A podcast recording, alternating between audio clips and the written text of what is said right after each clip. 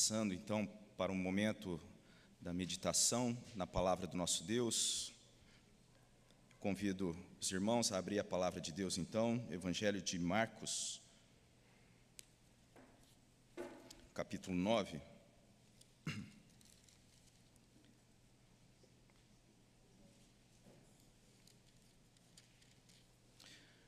Evangelho de Marcos, capítulo 9, dos versos 33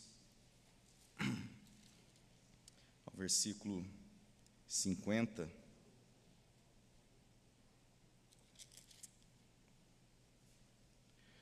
Eu estarei fazendo a leitura da palavra do nosso Deus, Evangelho de Marcos, a partir do verso 33. Convido os irmãos a acompanhar a leitura. Aqueles que estão em suas casas também, convido você a estar acompanhando é, o momento da, da leitura da palavra do nosso Deus com toda a reverência. Tendo eles partido para Cafarnaum, estando ele em casa, interrogou os discípulos: De que é que discorreis pelo caminho? Mas eles guardaram silêncio, porque pelo caminho haviam discutido entre si sobre quem era o maior. E ele, assentando-se, chamou os doze, os doze e disse: Se alguém quer ser o primeiro, será o último e servo de todos.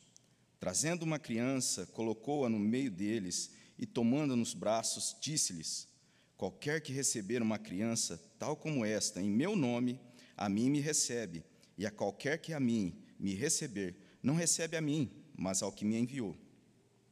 Disse-lhe João: Mestre, vimos um homem que em teu nome expelia demônios, o qual não nos segue, e nós os proibimos, porque não lhe seguia conosco. Mas Jesus respondeu: Não lhe proibais, porque ninguém há que faça milagre em meu nome, e logo a seguir possa falar mal de mim. Pois quem não é contra nós é por nós. Porquanto aquele que vos der de beber um copo de água em meu nome, porque sois de Cristo, em verdade vos digo que de modo algum perderá o seu galardão. E quem fizer tropeçar um desses pequeninos crentes, melhor lhe fora que se lhe pendurasse ao pescoço uma grande pedra de moinho e fosse lançado no mar. E se tua mão te faz tropeçar, corte-a, pois é melhor entrares maneta na vida do que, tendo as duas mãos, ires para o inferno, para o fogo inextinguível, onde não lhe morre o verme nem o fogo se apaga. E se teu pé te faz tropeçar, corta-o. É melhor entrares na vida aleijado do que, tendo os dois pés, seres lançado no inferno, onde não lhes morre o verme, nem o fogo se apaga.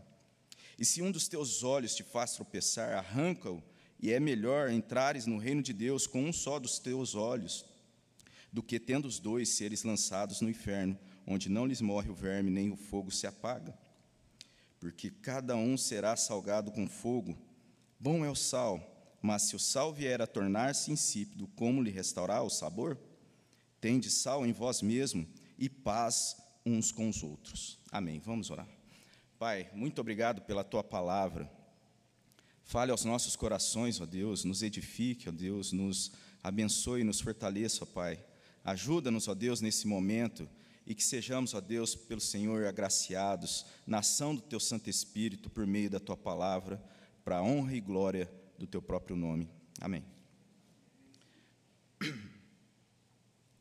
Nós estamos nos aproximando do final do ano e, e esse momento é um momento, então, em que muitas vezes nós é, pensamos e fazemos aí uma avaliação de como é, foi o ano. Em geral, nós é, estamos vivendo por esse momento de final do ano, encerrando um ciclo e isso acontece tanto aqui na igreja, ontem mesmo nós tivemos o fechamento ali, o encerramento das atividades da UMP, e assim os vários outros departamentos então vão caminhando para o encerramento desse, desse período, também das aulas escolares, é, no, no, no âmbito profissional, também é um momento onde ali se faz um balancete geral de como é, foi o ano até aqui, e nesse período aqui, nesse momento desse trecho que nós lemos aqui nessa narrativa de Marcos, nós vemos que esse momento aqui, esse trecho da palavra de Deus está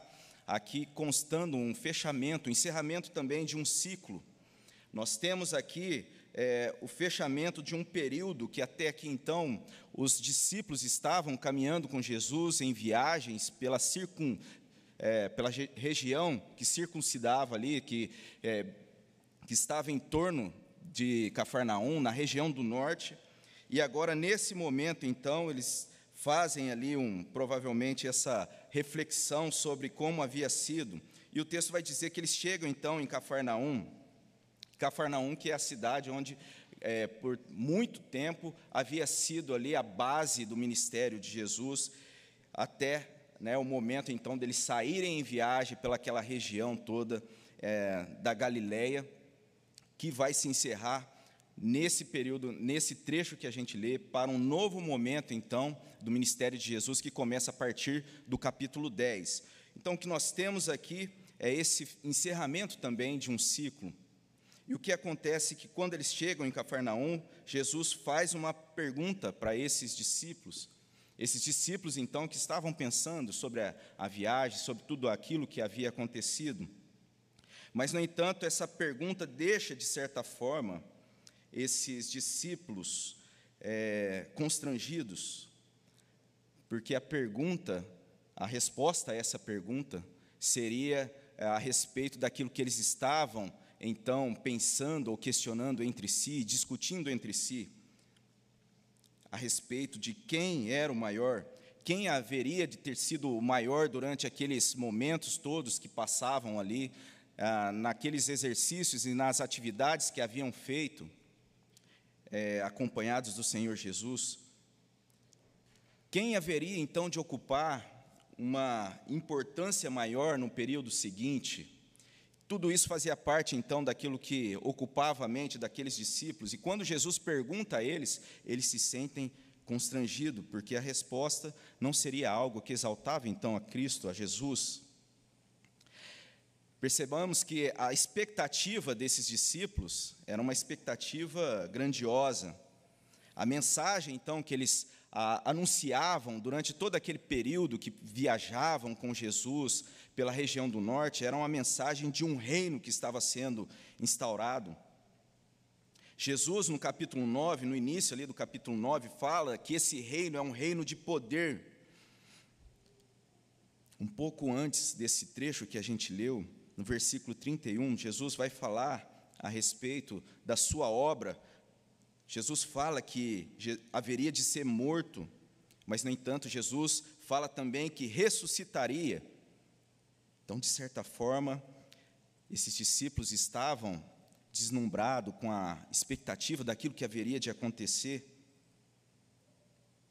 Jesus ele vai trazer então esclarecimento em meio daquela indagação dos discípulos de quem haveria então de ser o maior, Jesus vai tratar isso de forma bem direta no verso 35. Ele, assentando-se, chamou os doze e lhes disse: Se alguém quer ser o primeiro, será o último e servo de todos. Jesus ele vai direto ao ponto que nos chama aqui então a pensar que seria ao nome de Jesus, a obra então de salvação, aquilo que haveria aquilo que Jesus haveria de fazer, aquilo que estava sendo explicado nos versos anteriores, de 30 a 32, que deveria estar sendo evidenciado. E Jesus vai mostrar então a esses discípulos, trazendo algumas verdades, explicando e, e trazendo então esse aspecto da glória do seu nome em alguns ensinos, e o primeiro deles eu entendo que é o fato de nós sermos escolhidos no nome de Jesus. Nós somos acolhidos, aliás, no nome de Jesus. O verso 33 ao 37 vai Jesus vai mostrar então e vai aplicar essa verdade para esses discípulos. Jesus traz uma criança que ali para aquela cultura, né, um exemplo de fragilidade, de incapacidade em si mesmo. Jesus demonstra a brandura trazendo essa essa criança mostrando a ação e a atitude dele de a acolher nos braços. E Jesus então vai dizer que quem estaria acolhendo dessa forma, estaria acolhendo a Deus, estaria, de certa forma, respondendo a Deus a essa ação da bondade, da graça de Deus, do acolhimento de Jesus, aquele que assim fizesse conforme Jesus estava mostrando, estaria também respondendo o acolhimento de Jesus. O verso 36 e 37, trazendo então uma criança, colocou no meio deles, tomando-a nos, nos braços, diz: Qualquer que receber uma criança tal como esta, em meu nome, a mim me recebe, e qualquer que a mim me receber, não recebe a mim, mas ao que me enviou. Essa seria uma lição para aqueles discípulos que estavam pensando quem haveria de ser o maior, mostrando então a fragilidade de uma criança e a forma como Jesus acolhe uma criança, faria com que eles lembrassem que, da mesma forma, eles eram acolhidos, sem que pudessem oferecer nada em troca, sem que tivesse, de certa forma, uma relevância como uma criança naquele contexto. Isso seria uma boa lição para reorientar e reordenar, então, o senso de valor daqueles discípulos. Naquilo que os discípulos, então, haveriam de fazer e agir dali por diante, no fechamento desse ciclo, para aquilo que viria, eles deveriam estar preocupados com a glória de Jesus, não com seus próprios nomes, mas com a glória do nome de Jesus. Isso deveria também ser para nós uma diretriz para esse contexto, para esse momento, então, em que nós estamos fechando o ano, tantas mudanças, graças a Deus, passando por um período de maior flexibilização nas nossas atividades, tantas lutas durante esse ano de 2021 essa orientação de Jesus, de lembrarmos que somos acolhidos no nome de Jesus, deve trazer no nosso coração também uma orientação daquilo que nós projetamos para o próximo ano, daquilo que nós buscamos para o próximo ano, daquilo que nós pensamos de como agimos no ano que passou. Se nós realmente estamos preocupados com a glória do nome de Jesus na nossa vida, naquilo que a gente há de projetar para um próximo ciclo, o ensino de Jesus a esses discípulos é que esse acolhimento, então, que Jesus havia derramado em suas vidas e aquilo que Jesus estava demonstrando, então, trazendo essa criança, deveria fazer com que eles pensassem que isso haveria de ser um caminho de mão dupla. Assim como eles também foram acolhidos, eles deveriam acolher com graça, sem essa preocupação em consideração quem haveria de ser o maior, quem haveria de ter o maior status, graça do nome de Jesus, isso deveria estar sendo aplicado em suas vidas e como eles se relacionariam.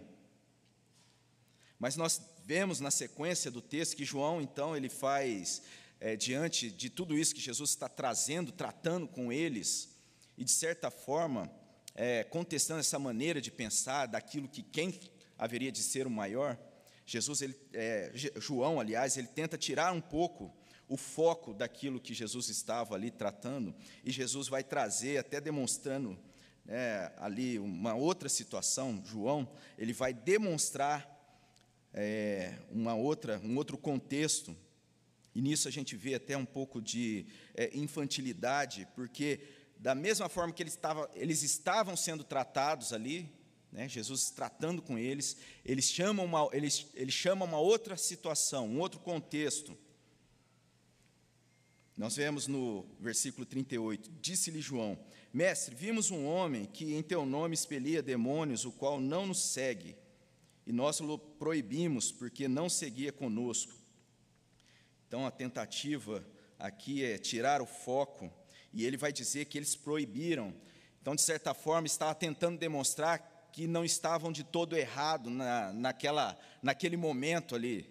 Eles tentam, ele tenta fazer, de certa forma, uma atitude muito comum e muitas vezes, né, como é, uma situação de repente que a gente encontra, muitas vezes quando a gente está educando ali os filhos, a gente corrige um dos irmãos, o outro vai apontar, não, mas o outro também fez algo errado. Então ele tenta apontar o erro de outra pessoa. E aqui o que João está apontando é que havia um homem que não fazia parte do grupo.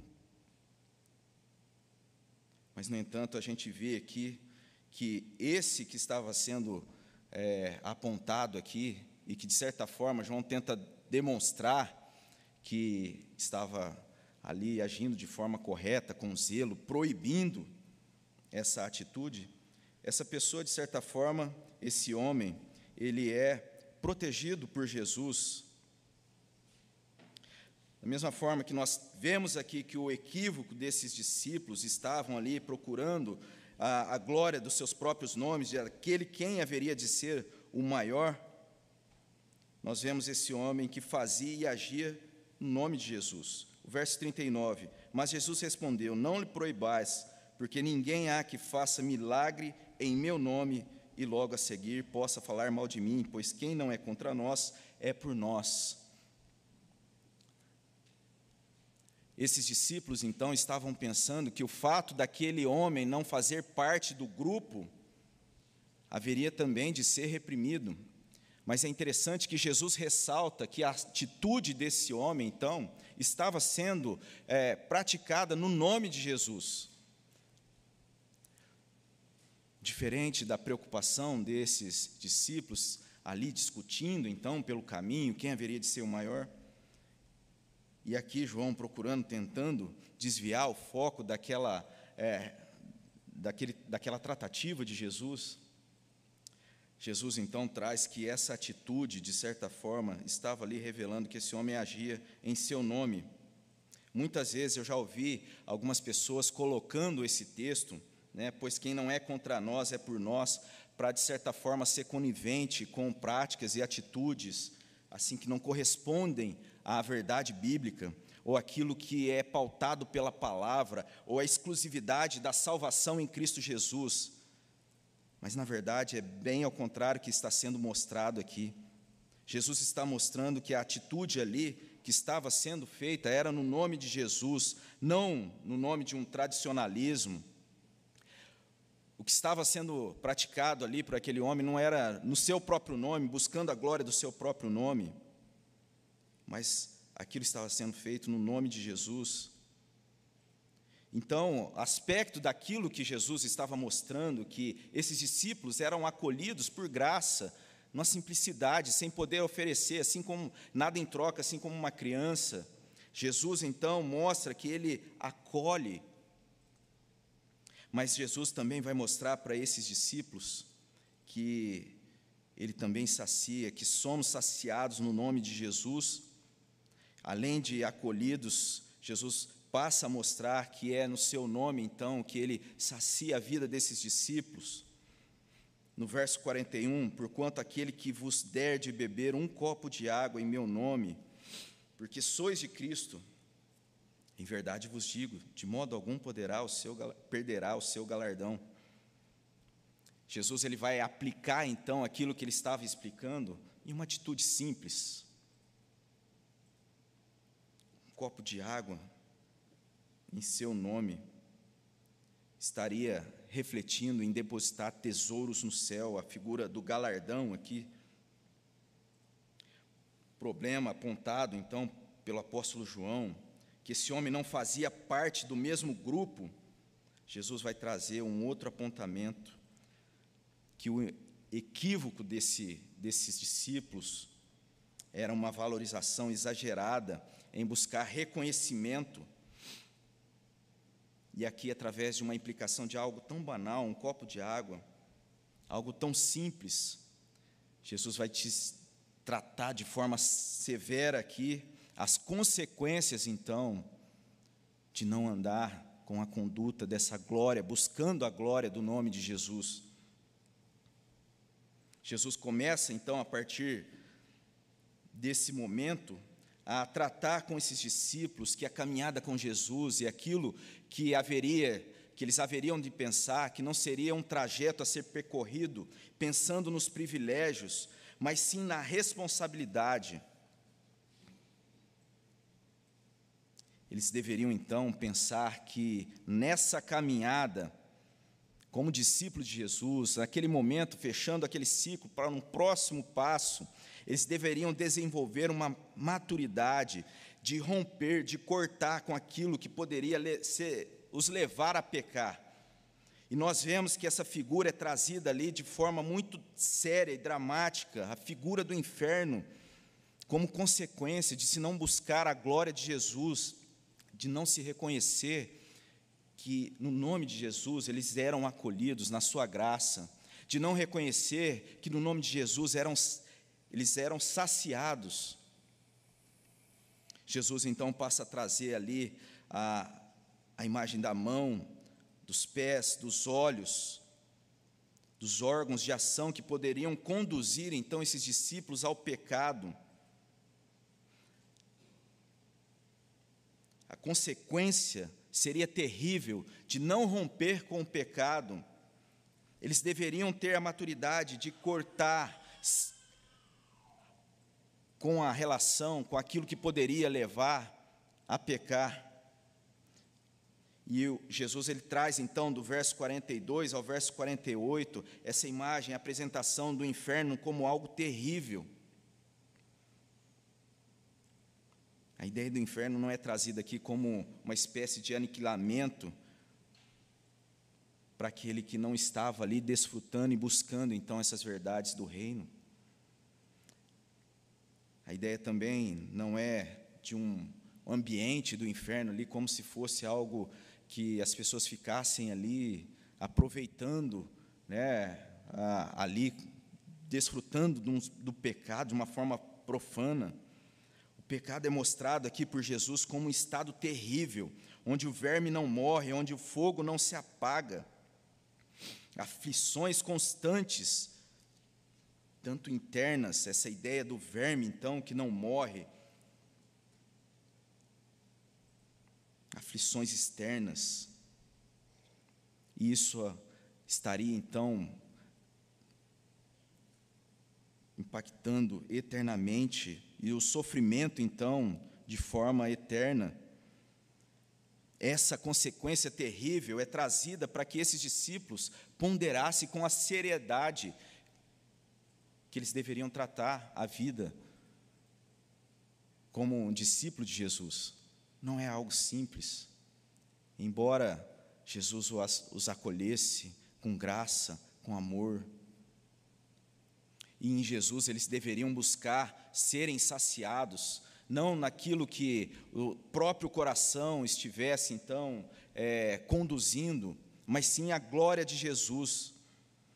Eles deveriam romper com qualquer coisa que pudesse levá-los a pecar, caso fosse a mão que segurasse algo que estivesse ali, fazendo com que estivessem presos ao pecado, seja os pés que estivessem fazendo caminhar por trajetos e caminhos que levassem distante da glória de Jesus, o caminho do pecado, eles deveriam cortar, romper com aquelas atitudes. Sejam seus olhos que estivessem voltados para qualquer coisa que não fosse buscar a glória de Jesus, deveriam ser rompidos, cortados fora, lançados fora. Não deveria ser tolerado, não deveria ser coberto. A gente vê que essa tratativa de Jesus se dá num ponto inicial, então, onde eles estavam ali pensando e discutindo qual, de, qual haveria de ser o maior. Mas qualquer coisa que estivesse levando-os distante da, de buscar a glória do nome de Jesus, deveria ser tirado, lançado fora.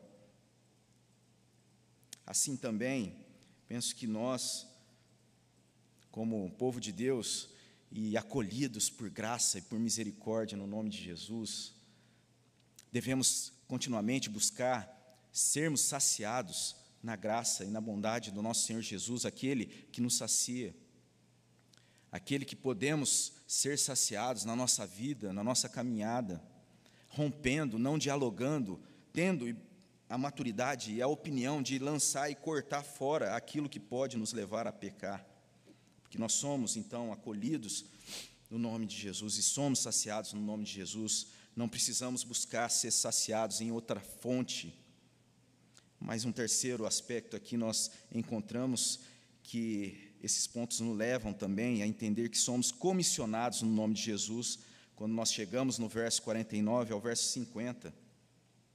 Depois, então, de toda essa apresentação de que o discípulo de Jesus deveria estar atento e não cair, e não fazer também a outros a cair, Jesus traz a imagem da comissão, verso 49, porque cada um será salgado com fogo. Bom é o sal, mas se o sal vier a tornar-se insípido, como lhe restaurar o sabor? Tende sal em vós mesmo e paz uns com os outros. A ideia de salgado com fogo é a apresentação de que tudo isso que Jesus estava trazendo não é algo fácil, não seria algo simples, e não seria algo alcançado pelo, pela força dos seus próprios braços. Eles deveriam ser salgados com fogo. Haveria de ser salgados em meio a dificuldades, a lutas, a provações, a tentações, mas não na força dos seus próprios braços, eles haveriam de ser sustentados no nome de Jesus e transformados pelo poder do Santo Espírito de Deus. O Santo Espírito de Deus que haveria de capacitá-los então de romper. E no poder do Santo Espírito não só romper com essa com tudo aquilo que Jesus estava então alertando esses discípulos, mas também caminhar dali em diante sendo comissionados a viver de fato e de verdade no nome para a glória de Jesus. As propriedades do sal,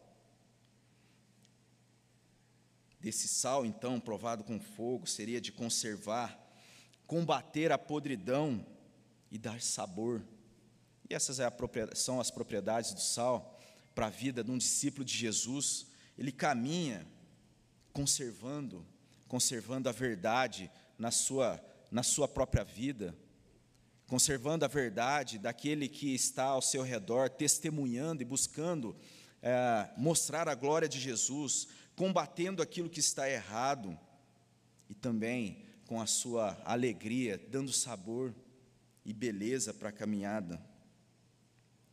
Mateus ele traz é, essa ideia do Salmo, capítulo 5 do seu Evangelho, no verso 13: Vós sois o sal da terra. Ora, se o sal vier a ser insípido, como lhe restaurar o sabor? Para nada presta senão para lançado fora e ser pisado pelos homens. Nós, como povo de Deus, nós temos esse, esse privilégio de pensar nessa verdade, já caminhando para a conclusão. Nós somos acolhidos no nome de Jesus. Sejamos gratos por isso, por essa graça e por essa misericórdia. Encerrando esse tempo, esse ano, então caminhando agora para as. Ah, para um novo período, né, um novo ano, que nós tenhamos no nosso coração essa gratidão que até aqui o Senhor tem nos sustentado. No nome de Jesus somos acolhidos. Se você que acompanha e está ouvindo essa palavra hoje, e de repente está passando por uma luta, saiba que no nome de Jesus nós somos acolhidos, você é acolhido por Sua graça, não por aquilo que você pode oferecer, porque diante da grandeza do nosso Deus, nada nós podemos oferecer. Jesus mostra isso, trazendo essa criança e mostrando desse amor, dessa bondade, desse acolhimento gracioso de Jesus. Sejamos gratos por isso e caminhemos buscando a glória do nome de Jesus. Lembrando que nós somos e podemos ser saciados nesse nome, tenhamos satisfação contínua na graça desse nosso Deus sendo saciado por Ele e rompendo firmemente com aquilo que pode nos levar a pecar. Também que nós tenhamos nessa caminhada, como povo de Deus, naquilo que nós venhamos a projetar para a nossa nova etapa aí, pensando para o próximo ano, encerrando agora esse período, que nós somos comissionados no nome de Jesus. Nós temos esse grande privilégio mas nós temos também a responsabilidade de caminhar e levar essa verdade, não na glória do nosso próprio nome, não pela força do nosso próprio braço, mas fortalecido no poder do Espírito Santo de Deus. Que Deus nos abençoe e que nós venhamos a caminhar dessa forma para a honra e glória do seu nome. Amém? Vamos orar mais uma vez. Pai, nós te louvamos nessa manhã, agradecemos a Deus pela tua palavra. Pedimos, ó Pai, que o Senhor fale, ó Deus, ao nosso coração, nessas verdades, ó Deus, de forma que venhamos a refletir sobre isso. Venhamos, ó Deus, sermos, ó Pai, fortalecidos e moldados, ó Deus, e transformados no poder do Teu Santo Espírito, ó Deus. E que assim, ó Deus, vivamos, ó Deus, com gratidão no nosso coração, sabendo que somos acolhidos pelo Senhor, ó Deus, sabendo, ó Deus, que o Senhor, ó Deus, sacia o nosso coração, mesmo que muitas vezes, ó Deus, nós nos enganamos, ó Pai, com tantas ambições, com tantas coisas que podem nos desviar o olhar, ó Deus, que o Senhor nos ajude, que possamos ser saciados continuamente pelo Senhor. E assim, ó Pai, como povo do Senhor, sejamos, ó Deus, comissionados por Ti mesmo, ó Deus, e caminhemos, ó Deus, de, a fim de proclamar a Tua verdade para a honra e glória do Teu nome. Que o Senhor nos abençoe em nome de Cristo Jesus. Amém.